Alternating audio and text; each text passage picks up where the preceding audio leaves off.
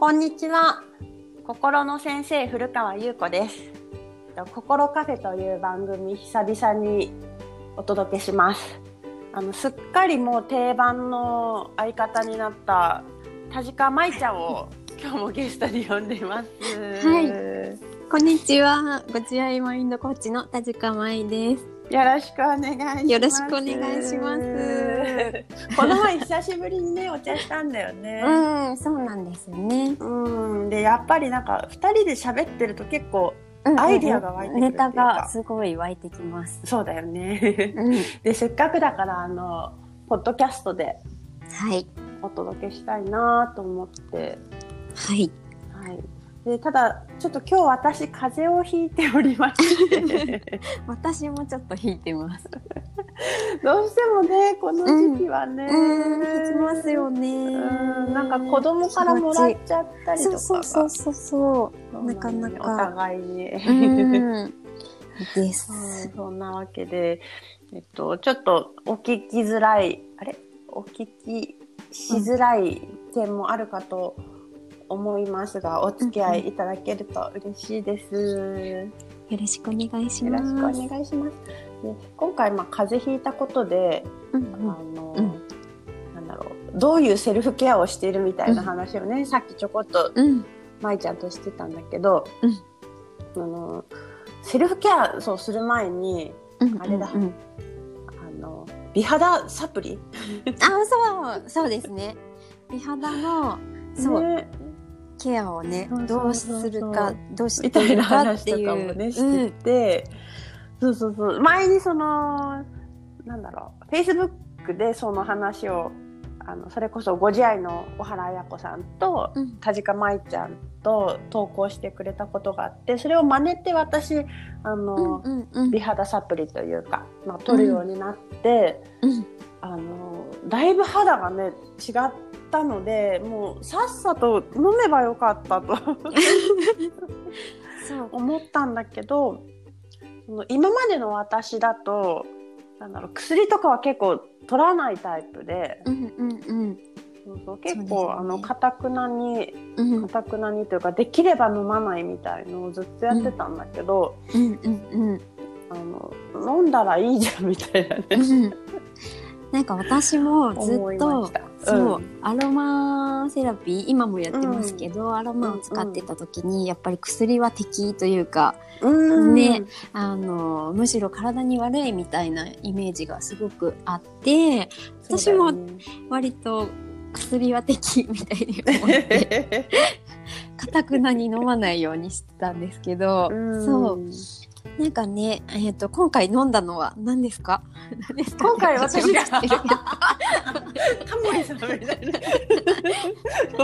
飲んだのは私がえっと皮膚科のお医者さんに相談して、あのトラメキサム酸っていうのとシナールっていうねビタミン C のお薬を飲んだんだけど、あのこれ、は本当お医者さんの見立てによって出すものって違うと思うから、うん。あのそのお医者さんに相談してあのじ自己判断よりかはまあ相談してっていうふうに思うけれども、うん、まあそうですね。そうそうそうそう。飲んであの結構なんだろう。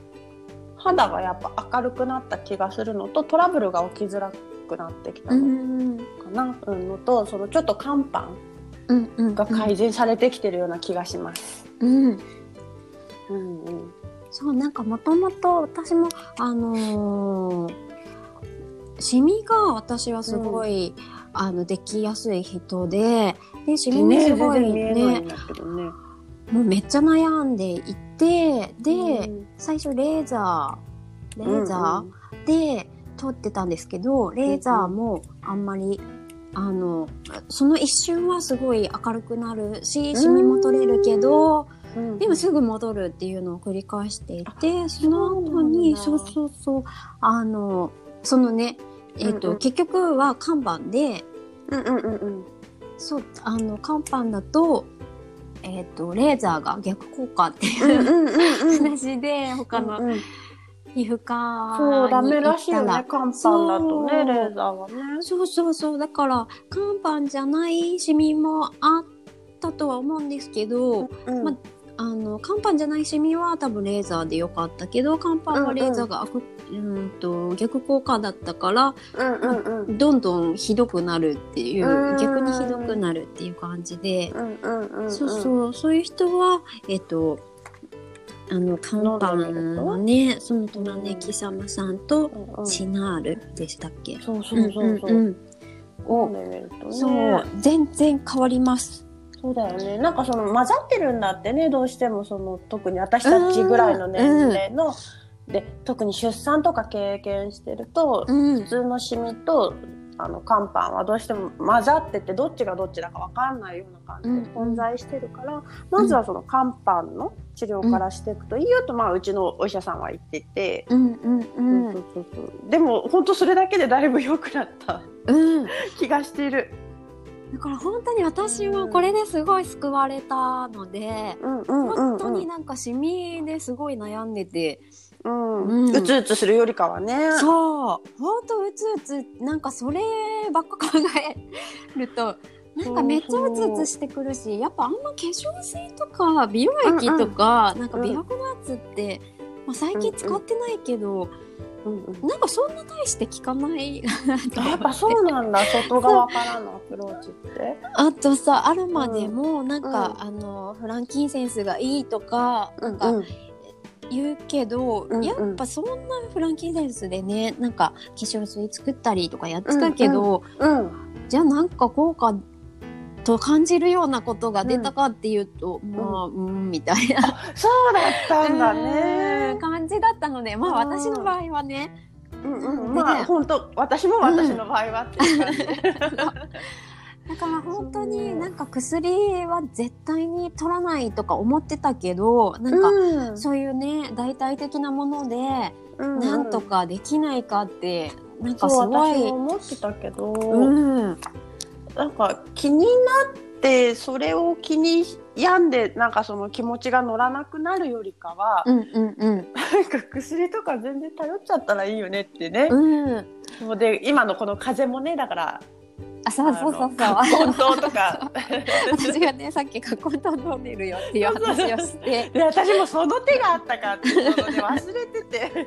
うん、なんか本当にうまく使わないと、そうだよねなんかそう自分の人生にとって損だなって今は思っていて、うんうんうんそうなんかあの本当にそれが楽しいんだったらやってればいいんですけど。あそうだよね。うんうんうんなんかねそう自然に私の場合だとアロマやってた時はそういうのね、自然に任せるみたいな。うんうん。なんかねあの自然の力を頼るっていうのも私もすごうんうん。いいいことだと思うんうんうんですけど、まあそれだけじゃなくてもいいね。なん。薬ものねそうそうそう。薬だけじゃない今の自分に合わせてじゃない、うんうんうん。なんかその昔の自分にとって良かったものが今の自分にも、あのいいかっていうのって意外とわからないというかやっぱ都度自分を見てあげるっていうの、うんうんうんうんね。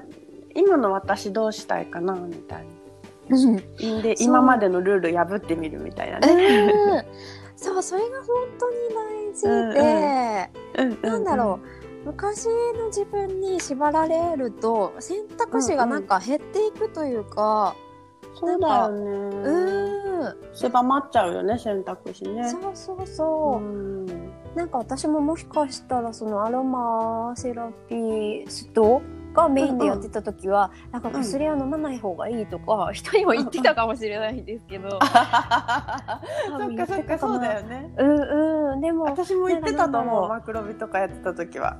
そうだよね、うんうん。でもさでもなんか昔はあんなにああ言ってたのにみたいなのも あるかもしれないんだけど、まあ、でもそれでも、なんか今の自分うんうん。がやっぱりなんか、あの人って変わっていくしなんか変わっていくのが自然だしまあ、変わらないところがあるのも自然だしだけどなんかそう過去に縛られないのはすごい大事だなと思って、よね。なんかそう今ゼロ地点に立った時にうんうん。何を選びたいかっていうのは柔軟に選択だう。うん。意外とだから今までこうだったからでその習慣として選択してることってそれこそうんうん薬取る取らないとかっていうこともそうだし、うん。その行動でもね多うんうんうん。分今までこうしてるからこうしてるみたいななんとなくこうしてるみたいなものって結構多うんう分あって、うん。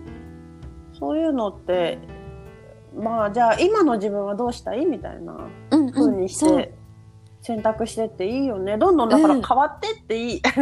変わってていいし、うんうん。なんか本当そういうふうにそうそれもなんかマイルールというかなんか自分が、まあ、薬で言うともう薬は飲まないって知ったのがマイルールだけど、なんかあの自分で制限を作ってただけっていうことに気づいてなんかいろいろ選択のし直しみたいなのをなんかあえてそううん。やっていく？そうそう、本当そう。思う。なんか薬とかで言うと、本当そのなんだろう。私は一切取らないってしてたのが、うんじゃあこの薬ってどんな薬なんだろうって自分で調べて取るようになったりとか、あ結構そういう、なんつうの、んその知識が広がるっていう面もあって、で、そういうので、なんだろう、結局自分にプラス、んうん その選択肢が増えてるっていう意味で。うん思うから、そういうのもいいなと思う。あの、うんうん。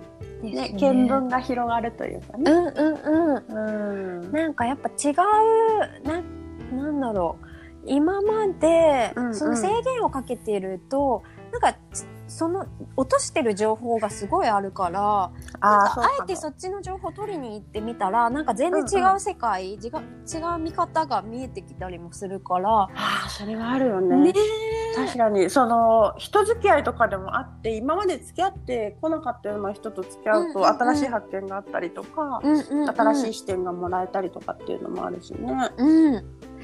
確かにそれはある。なんか苦手だと思ってても、うんうん。あえてやってみることで、まあ、意外ともこういうの楽しんだとかね。そう。そうだよね。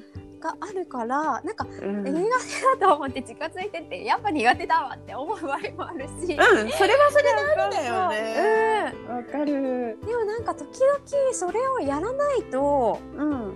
なんかもっといい世界があるのにうんうん。なんかもったいないことをしてるってそうだね。いうことにもなりかねない。